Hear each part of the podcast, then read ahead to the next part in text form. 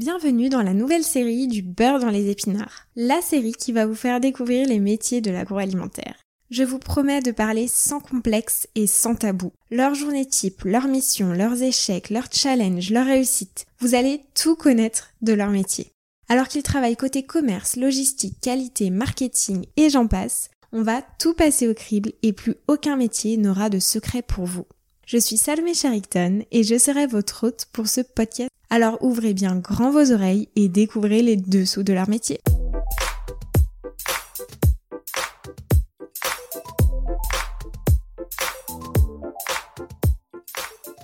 Saviez-vous que le cerveau traite 60 000 fois les images plus vite que le texte et que 90% de l'information envoyée au cerveau est visuelle?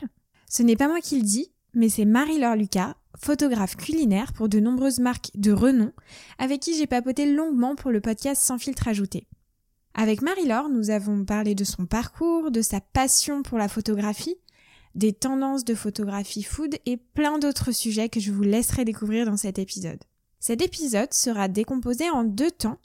Un premier épisode de la série du beurre dans les épinards, où vous allez connaître le métier de photographe culinaire, et dans un deuxième épisode sur le terrain, où nous allons vous amener avec nous dans son studio pour vous expliquer les rouages du métier. Je vous laisse tout de suite avec l'épisode du jour. Marie-Laure Lucas, photographe culinaire, sublimer le produit tout en étant réaliste.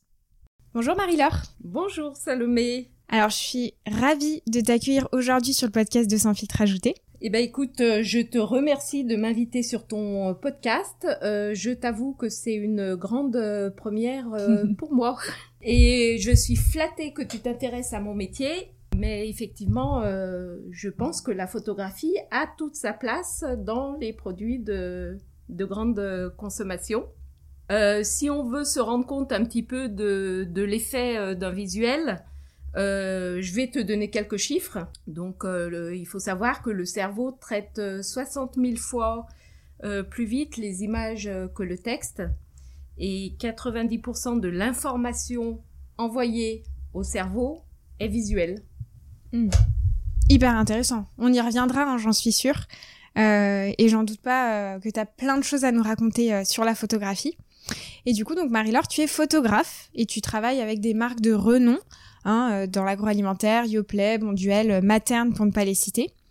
Et la photographie culinaire, c'est un sujet très vaste qui, je suis certaine, est passionnant et c'est pour ça qu'on est là ensemble aujourd'hui. Mais finalement assez méconnu en fait du grand public euh, et je suis sûre que ça plaira énormément aux auditeurs. Et aujourd'hui, on va s'intéresser à la photographie culinaire PGC, euh, donc les produits de grande consommation. Alors je voulais savoir euh, tout d'abord, Marie-Laure, comment ta passion pour la photographie est née? Alors on va dire que déjà, toute jeune, j'étais curieuse de tout. Je me suis même essayée à la peinture. Mm-hmm. Et puis, euh, je portais déjà, on va dire, un certain regard euh, sur les choses et sur les gens. Ensuite, quand je suis arrivée au lycée et que je devais réfléchir euh, un métier, bah là, je me suis tout de suite vue en fait reporter, photographe, en train de, de, sillonner le monde. voilà.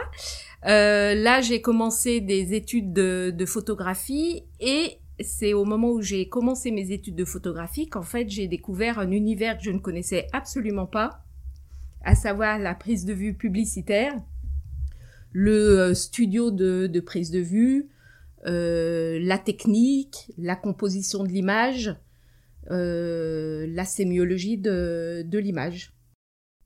Et quand tu dis prise de vue publicitaire, c'était tu l'as découvert au détour d'un stage, d'une expérience professionnelle Comment t'as as été plongée finalement dans cet univers euh? Non, c'est que en fait, euh, je quand j'ai commencé mes, études, en fait, euh, bah là, il y avait effectivement le, studio de, prise de vue où là, il y avait le travail de la lumière, tout l'équipement. D'accord. Et vous étiez invité à faire des travaux dans, dans ce cadre-là euh, Absolument. De, de, composer, effectivement, on avait des, des sujets, euh, par exemple, euh, imaginer de faire une publicité pour du café. Donc là, évidemment, fallait penser l'image, fallait penser les accessoires, les accessoires de, de stylisme et, et, travailler la, la lumière. D'accord. Très bien. Est-ce que tu peux nous expliquer, du coup, ton parcours Et comment tu es arrivé aujourd'hui à être photographe? Donc tu as fait des études de, photographie, tu t'es orienté naturellement euh, vers ça après la peinture? Donc, euh, oh bah la peinture c'était juste, euh, on va dire un, loisir, mais c'était pour montrer que j'étais un petit peu touche à tout.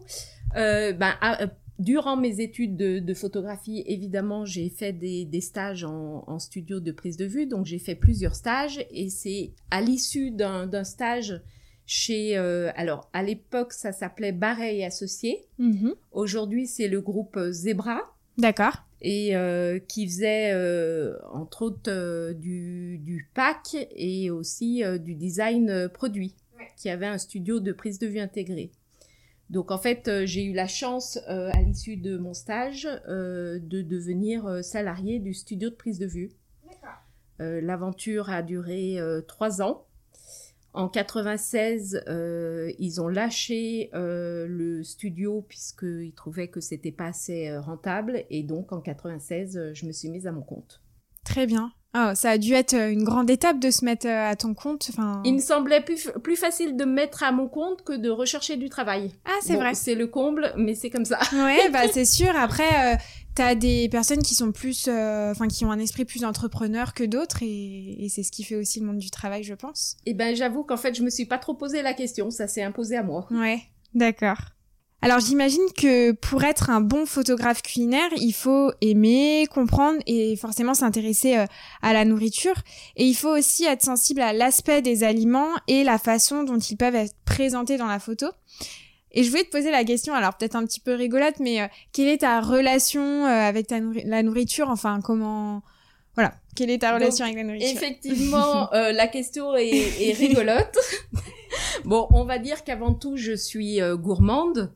Euh, après, ben, évidemment, hein, j'aime cuisiner, j'aime manger, euh, j'aime recevoir des amis et préparer une belle table et leur faire des, des bons plats.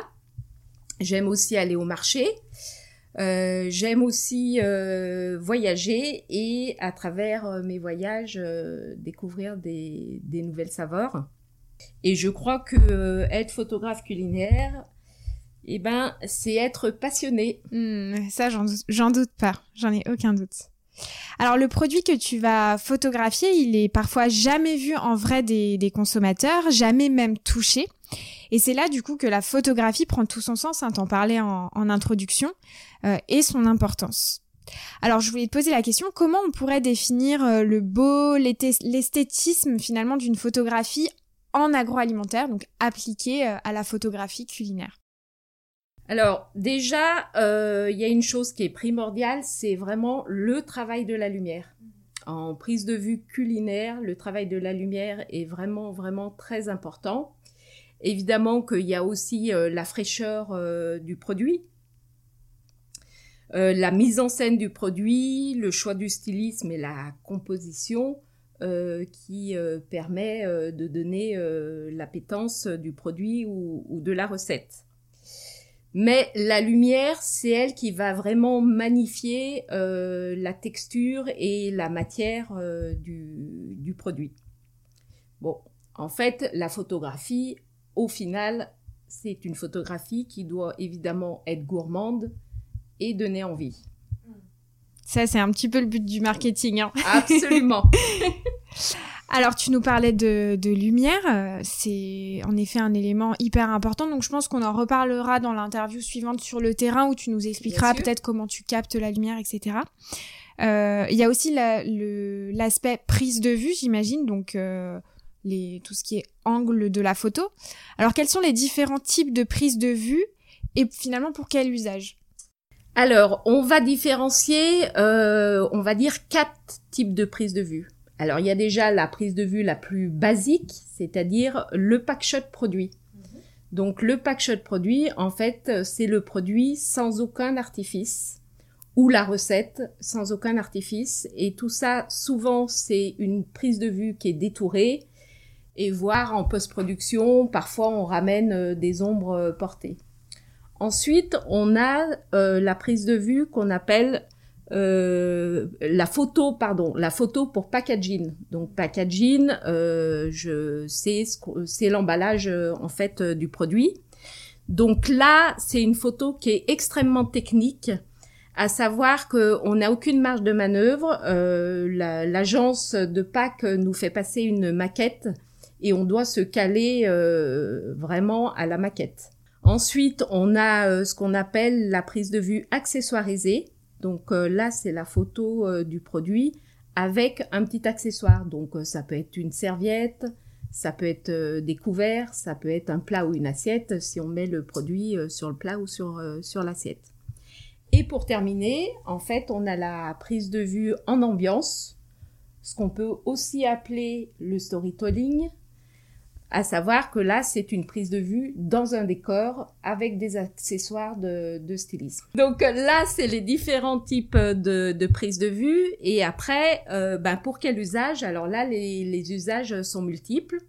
Ça peut être pour les réseaux sociaux, ça peut être pour le e-commerce, ça peut être pour une newsletter, ça peut être pour de l'affichage publicitaire, pour un site internet, pour des kakémonos, pour des coupons de réduction, euh, enfin voilà, et j'en passe, la fiche produit, et j'en passe, j'en oublie plein, mais voilà, pour montrer à quel point effectivement les usages sont multiples. Oui, ça fait un, large quand même, un large jeu panel. Justement, tu parlais des usages, euh, une question me vient sur la photo accessoire. Accessoirisée, excuse-moi, pour quel euh, usage la photo accessoirisée par rapport à la photo d'ambiance? Alors, on va dire que euh, c'est une photo qui est assez minimaliste, euh, mais la photo d'ambiance, des fois, raconte déjà trop. Euh, c'est déjà une histoire. Mm. Donc, par exemple, on imagine la fiche produit. on pourrait effectivement avoir le, le packshot seul, mais des fois, ça égaye un petit peu, ça donne un peu plus d'attrait au visuel que de lui rajouter un petit accessoire ou même ne serait-ce, euh, je pense à une recette euh, qu'on va sortir de son emballage et qu'on va au moins présenter sur assiette ou dans un plat. Hmm. Très bien.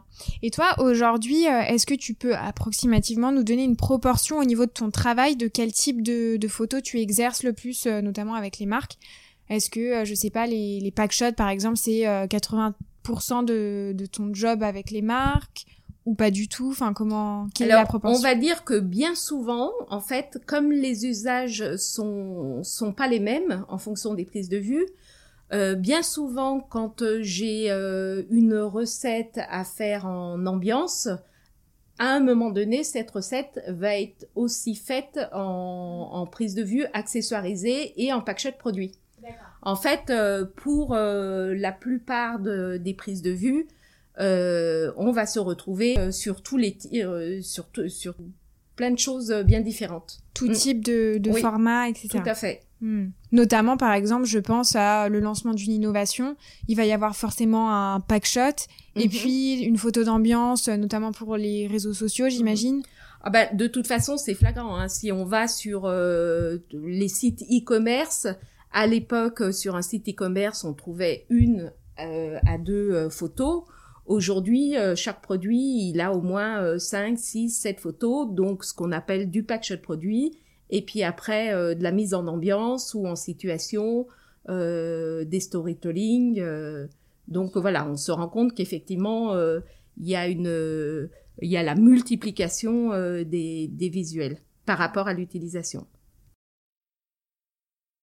Autre question, quel est le but finalement euh, d'une photographie d'un produit euh, grande consommation? Est-ce que c'est plus euh, véhiculer des émotions, créer un storytelling, faire acheter J'imagine que un peu de tout? Mais est-ce que tu peux nous aiguiller un petit peu là-dessus? Bon, bah écoute, t'imagines effectivement très bien. C'est-à-dire que c'est les c'est les trois à la fois. les trois à la fois. Évidemment que hmm. c'est véhiculer des émotions, créer un storytelling et, et faire acheter. Euh, alors avant tout, la, la photographie euh, doit sublimer euh, le, le, produit tout en étant réaliste. Oui.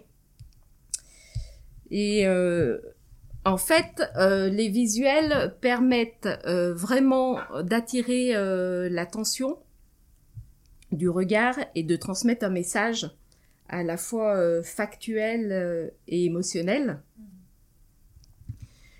Le visuel est un puissant vecteur euh, d'émotions servant à la fois à informer et à, sensibiliser son public. quant au storytelling, il est évidemment il est là pour raconter une histoire, mais c'est aussi et surtout une arme de vente très puissante. J'imagine. Donc en fait, là, ce que tu nous expliques, c'est que euh, tu as la partie factuelle pour que le consommateur comprenne tout de suite en un coup d'œil de quoi on se parle, de mhm. quel produit on se parle. Absolument. Et tu as la partie plus émotionnelle qui va euh, être transmise par la photo et qui va déclencher l'achat. Ah, complètement. en fait, on peut prendre l'exemple euh, que je pense tout le monde connaît, c'est Nestlé en fait, avec euh, la laitière de, de Vermeer. Donc là, je pense que, l'exemple est vraiment euh, intéressant parce que déjà, ça traverse euh, le, temps. Et en fait, Nestlé, avec la laitière de Vermeer, est parvenu à créer un univers où l'héritage, le savoir-faire, la transmission, l'art et l'histoire donne euh, en fait une crédibilité et une personnalité à la marque. Ouais, complètement. Ça me fait penser que ce soir j'ai des yaourts dans le frigo qui m'attendent la laitière. je suis bah, tombée dans le panneau. Il y a toujours le, le visuel euh, sur le packaging. Exactement, et c'est vrai que c'est euh, c'est quelque chose auquel j'avais pas pensé, mais qui est euh, plutôt flagrant et logique. Enfin, surtout les packs et même bah, forcément dans les publicités, tu as la laitière et ça véhicule vraiment un ah, storytelling. Ah mais vraiment, vraiment, mmh, c'était de qualité, exactement. Alors, en quoi le choix des supports de diffusion des photos influe finalement sur les clichés que tu vas prendre? Donc là, tu nous avais donné quelques exemples, mais est-ce que tu peux nous, nous expliquer euh... Alors, on va dire qu'en fait, euh, effectivement, à chaque fois, je demande euh, à mes euh, clients comment va être diffusé le visuel et sur quel support parce que en fonction du support, on va pas du tout composer l'image euh, de la même façon. Ce qu'il faut voir, c'est qu'aujourd'hui, en fait, euh, la plupart des visuels, à un moment donné, vont se retrouver sur les réseaux sociaux et donc euh, vont être souvent consultés sur un téléphone. Ce qui veut dire qu'en fait, la composition de l'image, elle va bien souvent être à, la verticale et non pas euh, à l'horizontale. Et ça, il faut vraiment le considérer à la prise de vue. Inversement, euh, si c'est pour une page d'accueil d'un site web, bah là, on se retrouve souvent sur une photo euh, panoramique. Et donc là, on compose différemment l'image c'est hyper intéressant et ça me fait penser d'ailleurs euh, avec euh, justement l'essor du drive. Mhm. Euh, il y a aussi, j'imagine, une partie. Alors, on parle d'hero image de plus en plus en ce moment, où les cas, les les packs doivent être peut-être. C'est vraiment une interrogation pris différemment. Enfin, du fait qu'il y a la multiplication des sites e-commerce ou pas du tout? Eh ben là, c'est ce qu'on disait euh, tout à l'heure, c'est-à-dire que on va avoir euh, le, visuel, ce qu'on appelle vraiment le visuel produit, mais ça ne, aujourd'hui, ça ne va plus suffire. Donc évidemment, déjà le visuel, il doit être de grande qualité. On se rend compte à quel point, en tous les cas, les internautes évidemment sont sensibles à la qualité de l'image et une mauvaise image euh, peut vraiment faire perdre des ventes. Mais les jeunes générations, les X, Y, Z et tout ce qu'on veut, euh, ils veulent plus que ça. C'est-à-dire qu'ils veulent évidemment la photo euh, du pack, mais ils veulent aussi une histoire. D'où ce qu'on appelle aujourd'hui euh, toute cette histoire, le storytelling, les stories, où il faut vraiment le considérer. Ils aiment aussi voir le produit à l'usage. Donc, euh, c'est de mettre le produit en situation dans un contexte de consommation. Hmm, c'est vrai. C'est vrai, on le voit d'ailleurs, euh, je, pense à, cet après-midi où j'ai fait un tour dans les magasins, on le voit totalement sur les packaging en fait, euh, qu'on voit l'usage, le côté gourmand avec la cuillère et ce qu'on peut voir à l'intérieur. ouais, c'est vrai. sur les réseaux sociaux, donc notamment comme Instagram qui est un réseau complètement d'images, on assiste de plus en plus à un retour à l'authenticité sur les photos on peut le voir, alors, sorti un peu du cadre euh, de l'agroalimentaire, euh, de plus en plus d'influenceurs se montrent euh, sans filtre, au naturel, etc. Donc plus de mensonges, le moindre touche possible. Et, et voilà, on, assiste en tout cas à, cette tendance.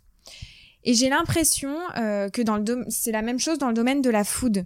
Et ça me fait penser à un exemple parlant qui est celui de McDonald's, qui a souvent été décrié pour ses photographies où on peut voir des burgers avec un steak assez conséquent, euh, du fromage débordant, alors qu'en fait, il en est rien dans la réalité. Donc là, ça contraste totalement avec cette tendance.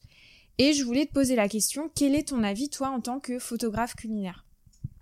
Alors déjà pour rebondir sur ton exemple de McDonald's, ben McDonald's fait toujours le buzz là. Donc là, cette fois, c'est avec le, chic, le chicken avocado. Ouais, c'est vrai. T'en as entendu parler? Bah oui, oui, on peut, on peut pas passer à côté. Hein. Voilà. Donc évidemment, sur les affiches, euh, là, on voit, euh, c'est sûr que le sandwich fait vraiment envie.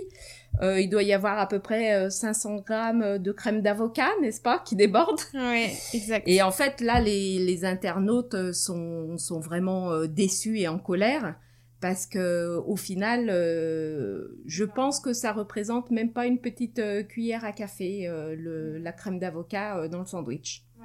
Donc là, c'est un vrai problème. c'est un vrai problème dans le sens où on est vraiment sur de la publicité mensongère. Et aujourd'hui, avec les réseaux sociaux, en fait, l'information circule plus vite et le consommateur s'exprime et une réputation, en fait, euh, peut être détruite euh, en quelques instants. Donc, il faut être évidemment très vigilant. Euh, les industriels en ont bien conscience. Et c'est pour ça qu'aujourd'hui, on, va, on va revenir sur des, des tendances beaucoup plus authentiques, puisqu'en fait, le consommateur, eh ben, en fait, ils s'en tiennent à la réalité, ils adhèrent à la proximité, et ils cherchent à se reconnaître euh, dans les marques. le, consommateur aussi aujourd'hui, il cherche vraiment euh, de la transparence, euh, la vérité, le vrai, et évidemment de retrouver de la confiance. Hmm. Et comment toi, du coup, tu, tu fais, tu pratiques la photographie? Euh, justement en ce sens avec les marques avec qui tu travailles donc euh, effectivement, la, façon de travailler aujourd'hui a, bien changé puisque euh, aujourd'hui je travaille le plus souvent avec le produit du client et on essaye d'être le plus réaliste possible. donc, par exemple, à l'époque où je devais prendre un plat de lasagne en photo, Bon, ben on se rendait compte qu'en fait, euh, la couche euh, entre les deux pâtes euh, de, viande était quand même assez, assez faible. Et on n'hésitait pas, comme McDonald's, à mettre beaucoup, beaucoup, beaucoup de viande. Donc là, on est devenu évidemment beaucoup plus proche de la réalité et on évite d'exagérer. Il y a pas longtemps aussi, euh, j'ai fait des prises de vue de salade où on avait dans, dans la salade euh, des petites billes de, de mozzarella, donc, euh, mais qui manquaient un peu de, de texture. Donc en fait, j'ai proposé à ce qu'on remplace ces billes de, de mozza avec d'autres billes qui avaient plus de texture. Et mon client m'a dit, bah non, non, on, les garde. Donc voilà, c'est bien, c'est bien, on travaille la transparence. Et puis, il y a, il faut aussi voir que euh, j'ai euh, parfois affaire au service juridique de l'entreprise qui vient contrôler en fait euh, mes visuels. Donc, si sur un packaging, par exemple, c'est marqué saveur fraise et que dans mon décor, en fait, je pensais mettre des fraises, ben parfois je me vois interdire le fait de mettre des fraises pour en fait euh, éviter euh, la confusion chez le consommateur. Mm-hmm. Donc on voit qu'il y a une réelle prise de conscience euh, et, un vrai changement dans notre façon de travailler. Ça, c'est des cas. donc là, tu parles du service juridique, par exemple, pour pas tromper le consommateur. Mm-hmm. Est-ce que avant, dans, dans, tes débuts de carrière, tu n'avais absolument pas le cas d'avoir affaire, par exemple, au service juridique à partir du moment où on grossissait un peu l'ingrédient Est-ce que c'était des choses euh, Ah mais c'était euh, une pratique courante classique. ah ben complètement. Hmm. en fait, on refaisait le produit de A à Z. on était très très loin du des fois du, du produit, mais tout ça dans, dans l'idée de donner envie et d'être gourmand. Mais on n'avait pas non plus tous les réseaux sociaux qui, qui qui étaient là pour défaire une réputation si on sentait qu'on était abusé ça me fait penser à, McDo. Enfin, je reviens euh, un petit peu sur McDo. Parce que euh, c'est vrai que ça a fait un bad buzz parce qu'on a vu euh, sur les réseaux sociaux plein de consommateurs, comme tu le disais à juste titre, qui achetaient le, burger et qui se rendaient compte qu'il y, avait très peu d'avocats. Mhm. Mais c'est pas pour autant que ça défidélise quelque part les consommateurs. En tout cas, c'est l'impression que j'en ai d'aller chez McDo. Et je me dis, est-ce que justement ils créeraient pas eux un storytelling à leur manière en, tout le temps grossissant leurs ingrédients? Enfin, on peut le voir euh, d'ailleurs en parlant de prise de vue euh, sur les affiches que tu peux voir euh, dans la rue, avec des gros zooms sur les burgers qui ne sont pas du tout réalistes. Mais est-ce que ça dérange vraiment finalement? Je me, parfois, je me pose la question, quoi. bah, je vais, je vais réfléchir à ce que tu dis. Effectivement. si c'est pas leur marque, leur marque de fabrique, tu vois. Mais bon. Euh, alors, il existe aussi euh, sûrement des tendances à suivre en photographie culinaire. Est-ce que, euh, enfin, je pense notamment là, on se parlait un peu plus de proximité, de transparence de, de, photographie envers le consommateur. Est-ce qu'il y a aussi d'autres tendances qui, qui coexistent à côté de ça, par exemple l'utilisation de couleurs noir et blanc ou des certaines prises de vue, par exemple? Donc tu es bien renseigné, effectivement. Euh, en photo culinaire, euh, il y a aussi des tendances. Euh, et puis, bah, la photo culinaire, c'est comme la mode, en fait. Les tendances se font et se défont. Donc, en ce moment, ce qui est au top, et eh ben justement, c'est le top view. Donc, le top view, en fait, c'est une prise de vue de dessus et cette euh, fameuse euh, prise de vue de dessus, ça permet de, de raconter en fait euh, une histoire. Pourquoi? Parce que tous les, tous les accessoires de, de stylisme euh, va être en fait au même plan que, que le produit photographié. Ce qui est aussi intéressant en fait dans cette prise de vue en top view, c'est qu'on peut vraiment travailler sur le côté aussi graphique de, de la prise de vue. Donc euh, ça offre aussi euh, tout un univers euh, esthétique. Ensuite, on a ce qu'on appelle le moody. Donc le moody, en fait, c'est une photo en clair-obscur, un petit peu comme, je ne sais pas si tu connais, la peinture du Caravage. Donc en fait, là, on va mettre la lumière que sur le produit et tout le reste va être un petit peu dans l'ombre ça crée une ambiance. On a aussi des photos qui sont très très colorées où là on n'hésite pas euh, à sortir euh, toutes les couleurs, ce qui donne un côté euh, très punchy en fait à la photo. Et puis on a aussi des photos, on va dire, de, de vie et de mouvement. Donc là c'est vraiment justement pour donner plus de vie à l'image où euh, là on va faire couler du miel, euh, on va saupoudrer un gâteau de, sucre glace, on va verser une petite sauce euh, sur de la viande. Voilà, donc là il y a du mouvement dans, l'image. Bon, actuellement c'est vrai que ces tendances sont au top. Mhm. Et d'ailleurs, par rapport à ces tendances, je rebondis sur la tendance très colorée. Mhm. Euh, est-ce que il euh, y a des tendances qui se prêtent plus peut-être à certaines catégories de, de produits? Est-ce que par exemple la tendance plus colorée, euh, tu la vois peut-être plus sur des glaces ou je sais pas, c'est vraiment une question.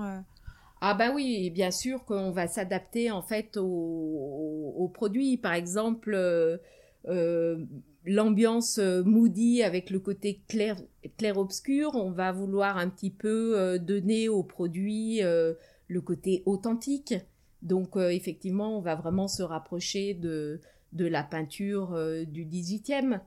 Euh, le côté très coloré, bon, c'est peut-être que c'est dans l'idée aussi de s'adresser à, à, un consommateur plus jeune pour ce côté punchy en fait, ou effectivement qui peut être le côté fraîcheur, dynamique, éveil des sens. Mm. Et pareil, tu vois, je pensais, tu parlais des photos plus dans le mouvement. Mm-hmm. moi, c'est vrai que ça, m'évoque vraiment le côté gâteau où tu vas saupoudrer, bah, exactement comme tu l'as dit, mm-hmm. hein, le sucre glace, enfin, pour vraiment bah, créer, on en revient toujours à la même chose, mais créer de l'émotion et du, storytelling, mm. quoi. Bien sûr, tout à fait. Alors Marie-Laure, pour conclure, euh, j'aimerais que tu nous parles euh, de ton expérience et de tes réussites. Je crois que c'est la partie que je préfère dans cette interview. et donc, quelle est la photographie dont tu es le plus fier? Alors, on va donc euh, déjà commencer par mon expérience et mes réussites. donc, comme je le disais tout à l'heure, en fait, c'est en 96 que je me suis mise à mon compte. Donc ça fait quand même 25 euh, ans euh, aujourd'hui que j'ai ma propre euh, structure. Et là déjà quand je te dis ça, j'ai l'impression d'être à la retraite. voilà. Mais non. et donc et donc j'ai quand même essuyé pas mal de, on va dire, de, de crises. Donc ça a commencé déjà par par le passage au numérique. donc là, ça s'est fait quasi du, du jour au lendemain. Euh, il faut quand même voir qu'à mes débuts, euh, mes factures, je les tapais sur une machine à écrire. Voilà. Donc quand on a basculé sur le numérique, je n'avais aucune notion d'informatique.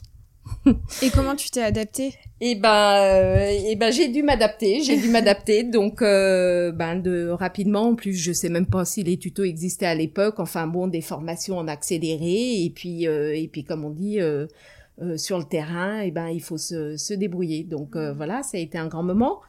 Euh, en passant au numérique, ben ça a créé aussi une explosion des, des, photographes sur le marché. Donc d'un seul coup, on est, ils étaient très très nombreux à, à arriver. donc avec une concurrence qui devenait beaucoup plus rude. Bon, bah là, j'ai survécu aussi. Et puis, bah dernièrement, la crise Covid voilà, où du jour au lendemain tout s'est arrêté. Et eh ben j'ai survécu aussi puisque en fait j'ai un carnet de commandes euh, bien rempli, même très rempli. voilà. Donc finalement la crise, euh, la crise Covid t'a impacté euh, quand même négativement, positivement? Enfin comment tu l'as ressenti toi au niveau de ton activité de photographe? Ben disons que au printemps dernier, quand tout s'est arrêté, évidemment que que j'ai été très très inquiète. Euh, bon, j'en ai profité euh, pour alimenter, euh, chose que j'ai jamais le temps de faire à côté, mon site internet. Ce qui m'a permis, enfin ça a bien marché, je dois être bien référencée puisque ça m'a quand même permis de, de, de récupérer des, des nouveaux clients. Euh, et puis surtout de continuer quand même à travailler de l'image, à venir travailler, puisque le studio autrement m'aurait bien manqué. voilà, c'est ma deuxième maison ici.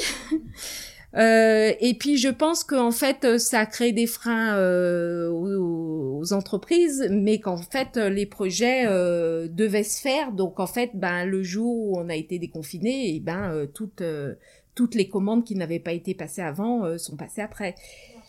Et puis il y a eu aussi ce, ce, côté de se rendre compte à quel point en fait le le e-commerce, communiquer sur les réseaux sociaux était important et, et aussi la qualité de l'image euh, qui fait que voilà aujourd'hui j'ai pas mal de, de, nouveaux clients avec euh, cette vraie volonté de faire euh, des images qui ressemblent à quelque chose. Et j'ai une question d'ailleurs aussi par rapport au passage du numérique. Donc là, on refait un bond en arrière. donc ça, tu disais que ça t'avait impacté notamment dans la gestion de tes factures, tout ce qui est organisation, et au niveau justement de la photographie, parce que j'imagine que comme euh, il y a eu l'essor du numérique, ça a dû aussi, il y a dû y avoir euh, beaucoup plus d'appareils de photographie qui sont qui sont développés, je suppose. Est-ce que ça t'a, toi, euh, ça t'a fait changer justement, bah, je suppose tes tes outils, enfin comment comment tu t'es adapté aussi dans ce sens-là? Ah ben complètement. Alors quand il y a eu effectivement le le, le passage au numérique, c'est surtout aussi que c'était ce qui était vraiment impressionnant, c'est que même les les mes clients en fait se sont pris pour des photographes. En ah. fait, ils ont juste imaginé que euh, la photo se résumait au final à appuyer sur le sur le bouton, euh, euh, se mettre en, mode paysage ou portrait, je sais pas, Euh, et en fait, c'était assez flagrant aussi parce que quand je voyais euh, les agences de, de, de, publicité, ils me disaient mais là on n'arrive on n'arrive plus à faire euh, à faire front. En fait, les clients veulent nous, nous fournir les, les visuels, hmm. sachant que généralement, par exemple, si, si l'agence prépare une, une plaquette pour un, un, client, va demander au photographe de réaliser les photos pour que ce soit des photos dignes de ce nom. Donc donc en fait vraiment là d'un seul coup tout le monde c'est pris pour un photographe, sachant que la photo, c'est aussi euh, le bon angle, c'est aussi un travail de lumière, un travail de composition. C'est pas uniquement arriver à sortir euh, une image euh, tant bien que mal. Hmm. Voilà. Et puis donc là aussi, ça, en fait, il y avait toute une partie avant le numérique qui était très technique dans la manipulation de de pas mal de choses. Et puis en fait, on déposait parce qu'on on développait pas du tout. Hein. C'est un autre travail, le travail de laboratoire, développer les, les, photos. On déposait euh, au laboratoire le soir nos travaux, on les récupérait le lendemain matin. Et j'avoue qu'il y avait toujours un petit facteur stress quand on allait récupérer nos travaux. voilà. Euh, ben, je me suis perdue là.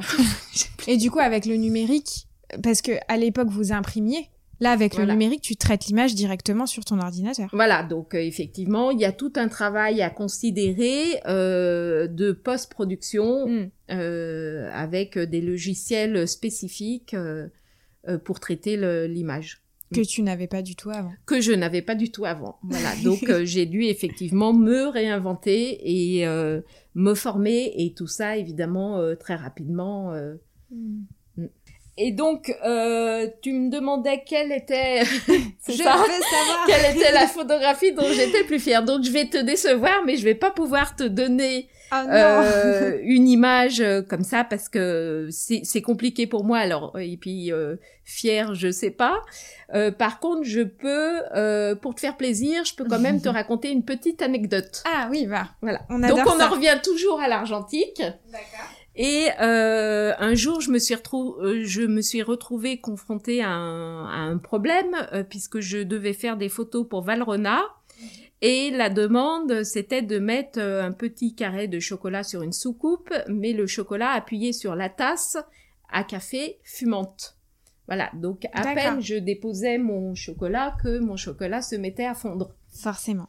Euh, donc bah là, à force de réfléchir, j'ai fini par trouver la solution. La solution, en fait, c'était une surimpression. Euh, mais tout ça, c'était quelque chose d'assez technique puisqu'on travaillait à la chambre photographique. Donc là, euh, je pense que ça te parle même pas. Non, mais avec du plan film. voilà. explique-nous, explique-nous. Donc euh, la chambre photographique, ben, c'est un petit peu comme si tu regardes les frères Lumière en train de faire des photos. tu vas les voir qui vont se mettre sous un drap. Ah oui. Un appareil à soufflet. D'accord. Voilà. Donc en fait, il faut pas croire que ça date que des frères Lumière, puisqu'en fait, euh, je travaillais aussi à la chambre photographique euh, et avec euh, le drap sur la tête, en fait, pour nous isoler de la lumière euh, environnante. Et avec derrière, donc il y avait ce qu'on appelle un dépoli.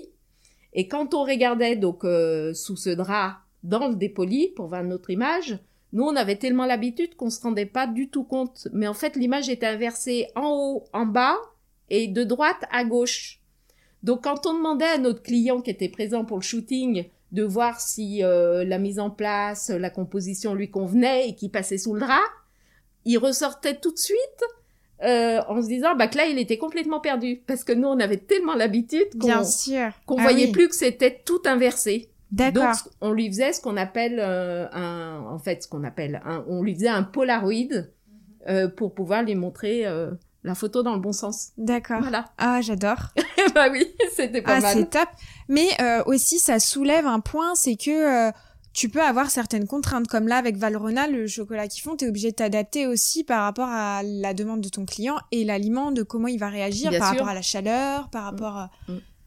Donc, donc évidemment que ce genre de problème aujourd'hui euh, en numérique, euh, c'est plus du tout un problème, c'est-à-dire que ce serait réglé en, en deux minutes. Mm, voilà un petit travail en post-production. Ouais. Ça a dû faciliter quand même euh, relativement ton travail euh, quelque part. Hein. Avec d'autres contraintes sûrement. Bien sûr, tout à hmm. fait. Où est-ce qu'on peut te retrouver, Marie-Laure, si on a des questions à te poser, euh, des, des, remarques Alors, actuellement, vous pouvez me trouver sur LinkedIn.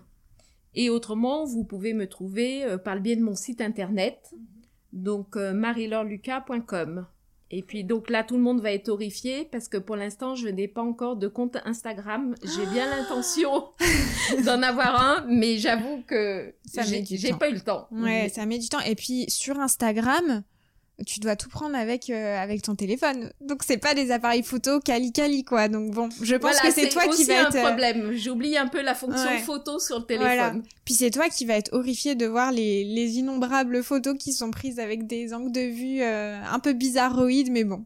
Écoute, c'est peut-être aussi de, de ces réseaux-là que partent les tendances. Absolument, complètement. Bien sûr. Bah là, les fameuses tendances dont j'ai parlé tout à l'heure, euh, des prises de vue. En fait, euh, tout ça, c'est lié aux influenceurs. Hein. Bah, bien sûr. Oui, tout à fait. Je te propose qu'on fasse un petit tour de, du propriétaire de l'atelier. Eh ben, avec grand plaisir. Merci beaucoup d'avoir été avec moi sur Sans filtre ajouté. J'espère que l'épisode vous a plu. Si c'est le cas, n'hésitez pas à me mettre une petite note sur Apple Podcast. J'insiste, mais ça compte énormément pour la visibilité du podcast. Si vous souhaitez me retrouver sur les réseaux, c'est à travers LinkedIn, Instagram et TikTok. LinkedIn au nom de Salomé Charicton ou sur la page Sans filtre ajouté. Instagram et TikTok via les mots Sans filtre ajouté. À bientôt!